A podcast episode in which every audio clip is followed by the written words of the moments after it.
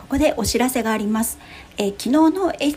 ピソード41の回のところが、えー、同じものが2つ入っている状態で聞かれた方がいるかと思います、えー、それにすぐ気がついて直したんですけど、えー、なんかちゃんと反映されてないような気もしていて、え後半部分が聞けてない可能性があります。もしあのそのような形でお困りな方はあの直接公式 LINE の方から連絡いただければ正しいものをお送りしますので、えー、どうぞよろしくお願いします。それでは本編どうぞ。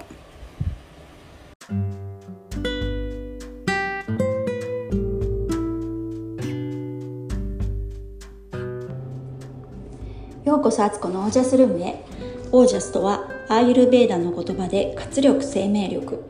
このチャンネルはオージャスにあふれる自分を目指して日々楽しみながら暮らしているあつこがお送りします。皆さんごきげんよう。今日は火曜日ですね。えっ、ー、と今日ですね。私、えー、マイナンバーカードをねちょっと末っ子の分と私の分として2人で取りに行ってきたんですね。でえっ、ー、とそうこれってやっぱ個人情報というかすごくやっぱ機密事項入ってるカードだからか、えー、家族のね保護者でも子供の分って勝手に持ってこれないあのもらいに行けないんですよね本人が行かなきゃいけないっていう。で最初はねすごい軽く考えてて家族全員分を私が代表でもらいに行けばいいやと思ってたらよくよく読んだらそれはダメと。あの本当にね仕事とか学校とかは理由にならずちゃんと都合のいい時間を見つけて来てくださいっていう。だから一回ね間違えて予約しちゃってて私一人で取りに行こうとして。それをダメなんだってことでもう一回取り直して。今日とりあえずね末っ子と私だけ行ってきたんですけど。あのこれなんかほんとパスポートと一緒っていうか子供は5年おきに更新しなきゃいけなくて大人は10年おきなんですね。まあそりゃね顔も変わるし情報もちょっとね再確認しないとそれぐらいやっぱいろんな情報が今後ねこのマイナンバーカードに入っていくだろうからなんでしょうけどなんかあなんかすごい大事だったんだっていうことに気がつきました。それであの行く前に一応持ってくもの全部確認してねその身分証を何種類とかねなんかそういうのだと思ってちゃんと用意してたのに行ったら今まで持ってたあの緑色のなんか紙のカードそれ持ってかなきゃいけなかったんですよねうわあやっちゃったと思って私本当に自分でつくづく思うんですけどこういう役所関係からの書類とかあと結構子どもの学校関係の書類とか入学する時にねこういろんなもの揃えてとかって書かれてるの読んでても一体何をどう用意していいのか結構ね理解できなかったりするんですよ。なんかありゃっていう感じなんですけどなんかねああいう真面目な文章って私本当に性に合わないみたいで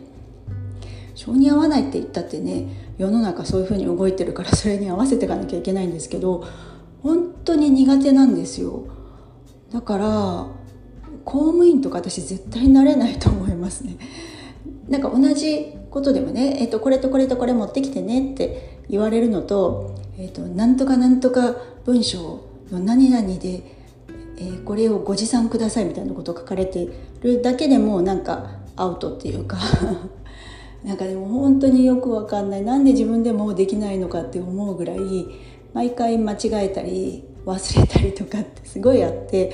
今年子供がねあの高校と中学校それぞれ入学したのでえーと、それもね公立の学校と私立の学校だから全然こう違うんですよね。あの必要なものだったりとかその書類だったり何だったり書き方とかね。もうほんと苦労しましたね。もう嫌でしょうがなかった。逃げ出したいみたいな。でその前を言えば受験の時もね受験の書類とかってめちゃくちゃ重要じゃないですか。で間違えちゃいけないしなんか必要書類とかあの絶対にね揃えなきゃいけないし。でそれがね自分のことだったらね多少間違えてもねああっていう感じになるんですけど子供のことだからそんなんねお母さんが間違えましたっていうわけにいかないので本当嫌だった。でなるべく夫にやってもらおうとしたんだけど夫も意外とねなんか夫はそういうのやらせたらピカイチなんですけどなんかねそれは母親の仕事だろうみたいなことを言ってあんまりやってくれなかった。もうって感じなんですけど本当苦手です。なんでみんなちゃんとできてるの？もう教えてって感じで。ギブアップです。そう。で今日がですねその後ちょっと買い物に行きましてで帰ってくる時がもうね日が暮れて最近ね日が短くなってますので5時半過ぎぐらいだったかな。車乗ってたんですけど普段私あんまり夜に運転するとかないんですよね。まあ、子供の塾とかの送迎がある時はやってますけど、まあ、通い慣れた道なのでそんなに気にしてないんですけど今日ちょっとねあの違う道をいつも使わない道というかそんなに慣れてない道というかを使ってて思ったのがちょっと日が暮れるだけで辺りが真っ暗になるだけで運転めちゃくちゃしにくいと思ったんですよ。でそこでなんかいろいろねあの結構怖いなと思ったんですよね。普段だったら気が付くことが結構気がつけないというか人間の目って暗くなってくると。で今日のテーマです。夜は夜のドアが開くからなるべく早く帰ろうです。何の話って感じですけど私あのこれこれを感じたのは子供がある程度3人目も何歳の時だったかな。3歳ぐらい。じゃあいやいや違うな。まだ1歳ならないぐらいの時にあのどうしても行きたい講座があってそれが夜だったんですよ。土曜日の夜で。で何回か、うん、と何週間に分けて多分2ヶ月ぐらいかけてやってたのかな毎週土曜日ね東京の青山まで行くっていうねあのそんな大人の時間に大人の街へ行くみたいなそんなセッティングだったんですけどそれをねどうしても受けたくて夫に頼んであの子供のことをそこの時間見てもらってあの出かけてたんですよ。でそれで感じたことがあの夜の街に出るのが何年ぶりなんだろう本当にそんなまあたまにはね飲み会だとかなんかそういうので出かけたりする時ありましたけど本当にその毎週のようにね出かけるのって多分上の子が生まれてからって考えたら多分うんとこう56年ぶり6年ぶりとかなんかそんな感じで夜の街に出かけたわけですよ。で行きは全然いいんですよ。まだそんな暗くなってなかったりとか。まだこう賑やかな感じが残ってるんですけど夜帰ってくると大体まあ9時から10時ぐらいの間に帰ってきてたんですけどいつも歩いている駅まで駅から家の道とかはねなんかもう別の道みたいに見えて真っ暗だしあの人はいるんですけどいる人たちの層が全然違うんですよ。昼間見ている人たちの層と。でなんかちょっと怖かったというかなんかこうその空気感にも慣れてないし独身の頃とか全然そんな時間はね普通に歩いてたんですけどいやなんかねなんか違うと思ってでまだね繁華街の辺りっていうか商店街とかライトがねついてるようなエリアはいいんですけどちょっと一本入ったりすると薄暗くなりますよね。そこに行った時にうわ魔界のドアが開いてるって本能的に思ったんですよ魔界のドアって なんだそりゃって感じですけどなんかね本当にあの現実とはちょっと違う世界の入り口がこう開いてるような気がしたんですよね。でそれって昼間は多分閉じてるし見えないんですよそんな風になってるのは。だけど夜になって本当に人が少ない時間帯とか人が行かないようなあんまり人通りのないところって結構ねそういう魔界のドア開かれてんなこりゃと思って もうやっぱり人って暗くなったらその目が目がね効かなくなるっていうのが立証してると思うんですけどやっぱね早く家に寝床に帰って安全なね安全で暖かいね寝床に帰って寝なさいってことなんだと思ったんですよね。あまりその辺うろうろうろねあの意味なくフラフラしてるとそういう魔界のドア開いてるからそっち引っ張り込まれちゃうよっていうようななんかね身の危険をちょっと感じたというかこんなんね言ってもね 誰も信じてくれないと思うんですけど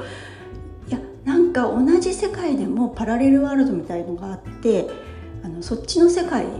がねにこう通じる時間帯ってあるんだなってすごく思ったことがあったんです。それをね今日夕方ね車を運転してる時にそれをねめちゃくちゃまた思い出したんですよ。最近あんまり本当にね出歩いてないしそんな暗い時間はねあの車運転することもないのであの再確認したという感じですけどだからやっぱり太陽と月に即して生きるというか太陽が沈んだら家に帰ろうと。であとはもうまあ、家のねそのろうそくじゃないですけどちょっとした光の中でねもうあとは眠りにつく方向へゆっくり体をね沈めていって早めに寝ましょうよと。で朝に日が昇る時っていうのはやっぱ人が目覚める時なのでやっぱ早めにこう太陽が上がる頃にはちょっと起きてるって目を覚ましとくっていうのがやっぱいいんじゃないかなと思ったんですよ。でねあの家にじゃあいればいいのかと夜、ね、外が危ないっていうんだったら家にいてね別に家であの電気つけて遅くまで起きてたっていいじゃないと思うんですけどこれはもう私の本当個人的な見解なのでねあのスルーしてもらっていいんですけど家でもその魔界のドアってあると思った思うんですよ私は。だから夜ってねやっぱいろんなこと考えたりしやすいしなんかこう考えを整理したりとかしてねそういう時間持てると思うんですけどゆっくりした時間を。でも自分の心の暗い部分というか魔界の部分ってその時間開いてる気がするんですよねこれがまた。ね？あの信じるか信じないかの世界なので全然いいんですけど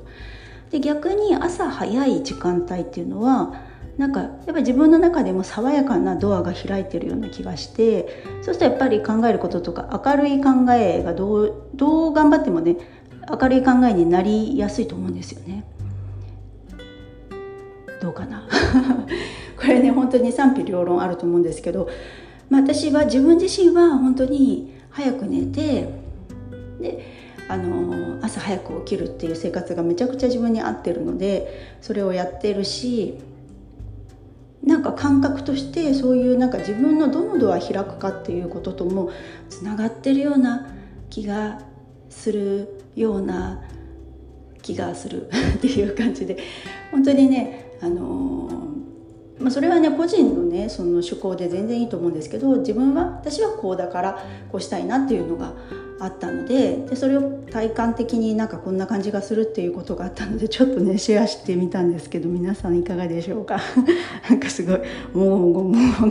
最後はしちゃいましたけど。ねだからなんかやっぱ早起きっていいのかなってちょっと思ったところでした。